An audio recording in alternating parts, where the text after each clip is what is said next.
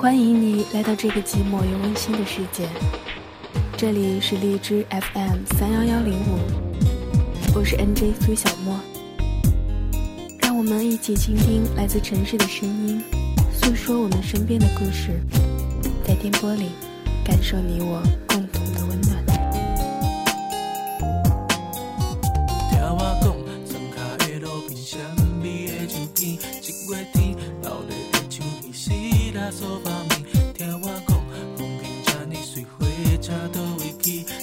摕纸笔写歌思念你，死啦所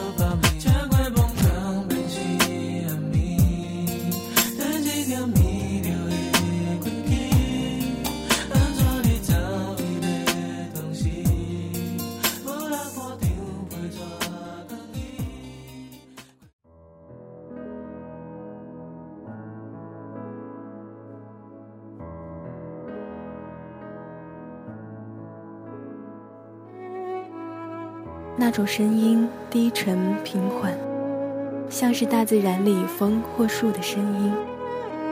它呼唤着即将远行的人们：“你们该走了，别为往事而悲伤了。路上到处都是好风景。行驶在又深又阔的江水上，你是这个世界上最潇洒的旅人。经过黑咕隆咚的桥洞。”穿过几个世纪，来自灵魂的呼唤在你耳边盘旋，穿梭于华北平原浓重的夜色中，如同饮下一杯安神酒，或吞下一枚定心丸。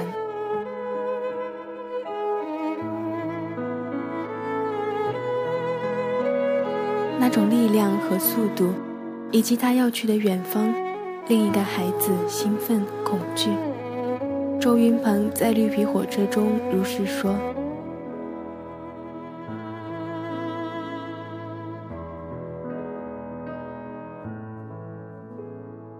曾读过一本名为《花田半亩》的书籍，记录的是一位身患血液症、如今已离世多年的少女田维博客的内容。田维的家是与铁道一墙之隔的家属楼，她是听着火车的声音长大的。阅读此书的同时，我多次忆起我幼时居住的楼房。每次趴在家中的阳台上，总能看到远处。或不缓不慢，或疾驰而过的绿皮火车。站台上总是簇拥着接站与送行的人，我试图去记住他们每一个人的脸，却总是在记忆中逐渐模糊。多次梦见与什么人在那个站台告别，在每一个无眠的夜里，听见火车从远远的地方向我嚎叫着奔来，在悲鸣着仓皇离去。后来的心境与田维不谋而合。我不再关心火车上的面孔，只是一次次地想象着他在黑夜中飞驰的形象。长长的、坚实的车身上亮着一串明亮的小窗，微微的光芒把一路上黑夜里沉静的碎石和杂草一一照亮。这样的夜，我隔着一面厚重的墙听他。感觉他与我之间有种奇妙的共振与关联。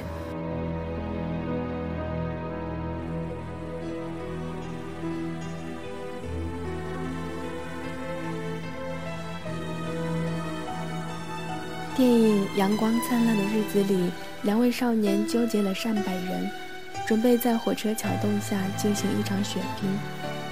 当火车带着他席卷的鸣笛声从头顶驶过之后，这场战斗也以和解不了了之。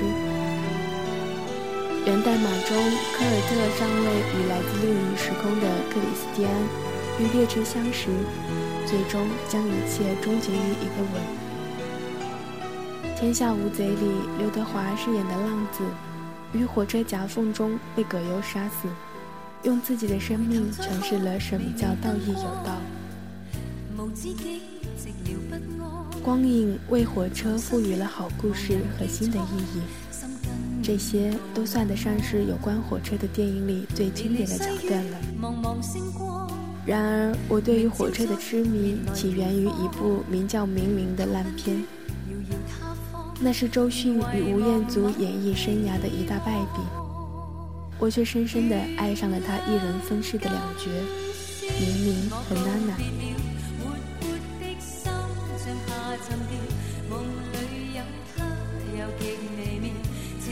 娜娜与小混混阿杜在开往哈尔滨的火车上吃着方便面。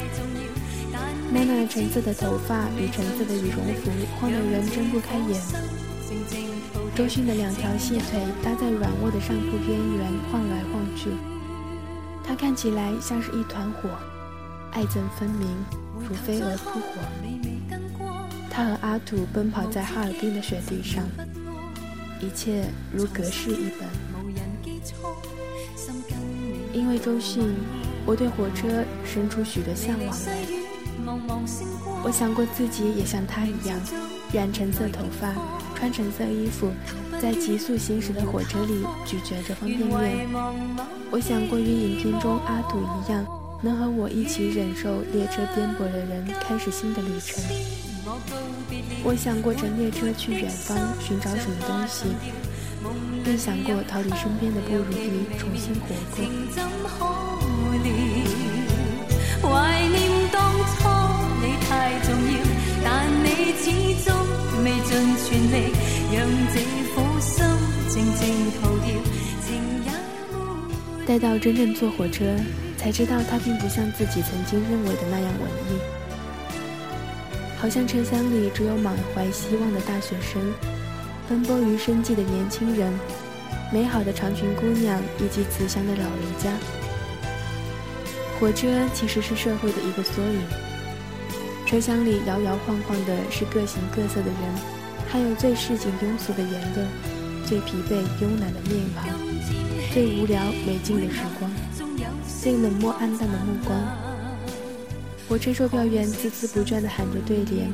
香烟、啤酒、矿泉水、烤鱼片啊，白酒、饮料、方便面、火腿肠啦，很批是腿收一下，顿时便叫人没了兴致，迫使人从美好的旅途幻想中回到现实。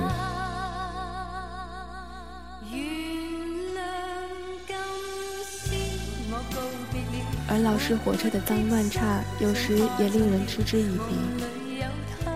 厕所经常被方便面桶堵住，桌子上堆放着许多杂物。由于车厢的狭窄，如若有一只苍蝇飞了进来，一定是要被它的嗡嗡声折磨致死的。每次列车抵达大站时，气势汹汹的吸烟大军可谓是壮观至极。队伍里不乏中年啤酒肚北方男子，言语粗犷豪放。还有一小部分略微发福的中年女子，这些女子是很有趣的。我曾经在沈阳站口遇到一位，正当许多人挤在就要大开的车门前的时候，忽然有位男子挑衅：“谁敢现在就把烟点上？”女人天生的表现欲，促使那位中年妇女点燃了那只长白山。结果就是他与列车员发生了激烈的争吵，最后他烟也没抽成，还被几个出站口吸烟的中年男子笑话了半晌。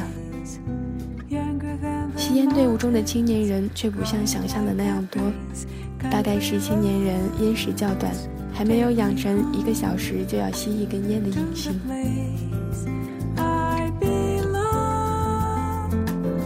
火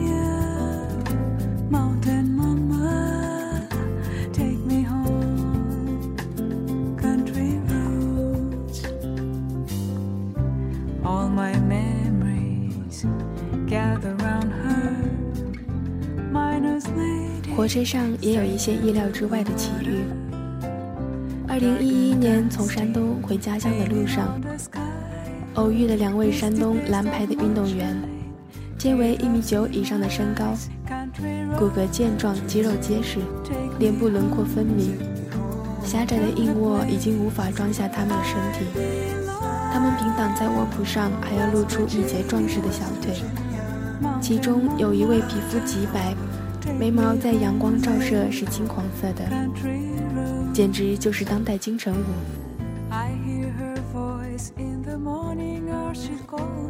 父亲与他们攀谈十分畅快。当时我恨不得变身为父亲，因为我实在是对那位皮肤白皙的运动员着迷的紧。然而彼时十四五岁的自己，在与人沟通上一窍不通，硬是盯着人家看了半天，也没说出来一句话。看得人家发毛了，我就看窗子里的倒影，看得痴痴的还笑出声来。最终还是那位大哥哥问父亲：“这是你女儿吗？”父亲回答说：“是的。”然后他便没有再问起关于我的任何事了。如今回想起来，也觉得是好笑极了。一个二十多岁的运动员，看到一个扎着马尾、乳臭未干的小姑娘，就算是他想破了脑筋，也不会猜到这个小姑娘会对自己有爱慕之情。换个角度想，竟也无比怀念那时候的自己。虽然花痴，但是对艳遇这种东西还是有痴心妄想的。如今对陌生人的戒备早已大过欣赏，也不会轻轻易易降低身价去臆想与一个陌生人的交谈。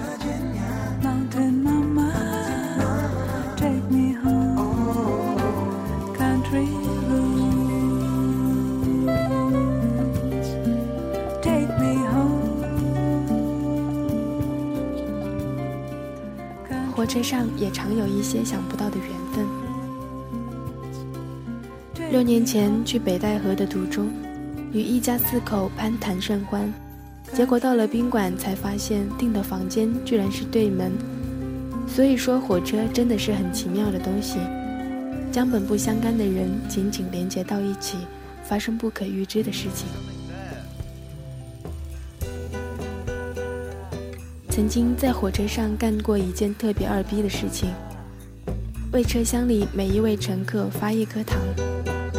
这事儿不是我自愿的，我也不是行为艺术家，主要是因为别人送的糖实在是吃不完，拎着还很沉，于是就突发奇想，想看看大家都是什么反应，然后就发生了如下的对话：给你的糖。不好意思，不是我掉的。送你颗糖吧，阿姨。阿姨牙不好，咬不了鹦鹉。那我给你颗软糖吧。叔叔打牌累了吧？给你几颗糖尝尝。小姑娘真会来事儿。你是哪里人？我是吉林人。哎呀妈呀，老乡啊！快来一起玩猜黑红。小朋友，姐姐给你颗糖吃啊！我带着一脸强颜欢笑的表情，结果把小孩吓哭了。他妈妈哄了他至少一个小时才不哭。就在这种挑战世界观的行为艺术之中，我找到了莫名的快感。自此以后，但凡坐火车。都要揣一兜糖以结交各路奇葩。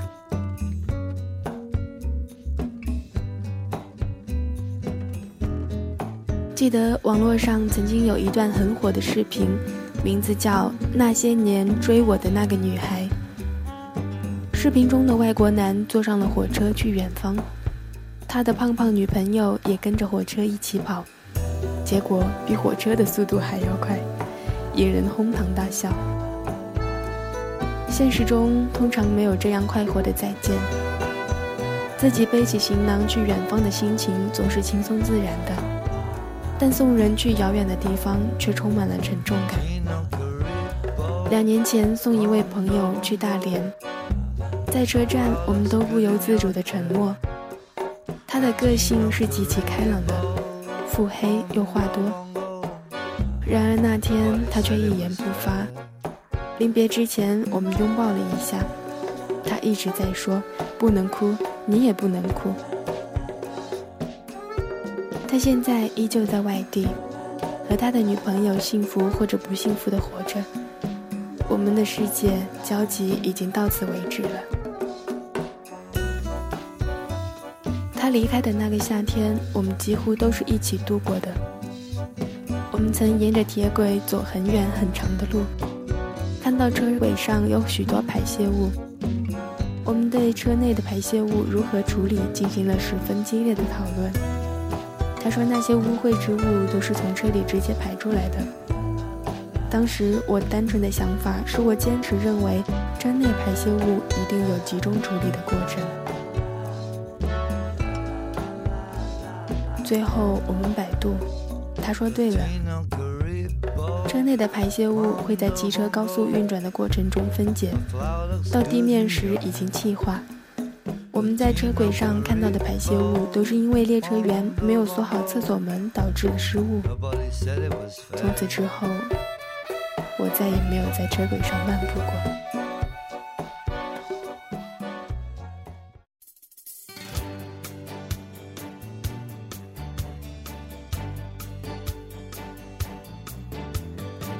如今的火车越来越高级，越来越舒适，少有颠簸的不适，也不会有形容女人的“逛吃逛吃”呜呜呜的噪音了。但我依旧如此怀念火车鸣笛时所带给我的感受。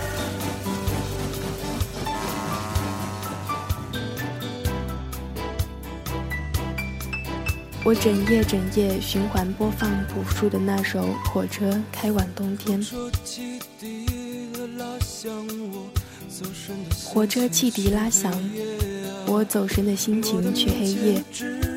我的面前只有一片没有你送行的站台，远离那个被你的眼泪湿透的城市和你。我现在就要走了。你不要送我，在想你。这是一列开往冬天的火车，诗句，只有远去的站牌的站牌。的站牌。眼睛在窗外计时，回到那些没有脚步的日子。昨天已经甜得发苦，我必须离开那平平坦坦的大路。胸膛，流浪在想你的墙上。那孤单的地图已经摊开，我不想走。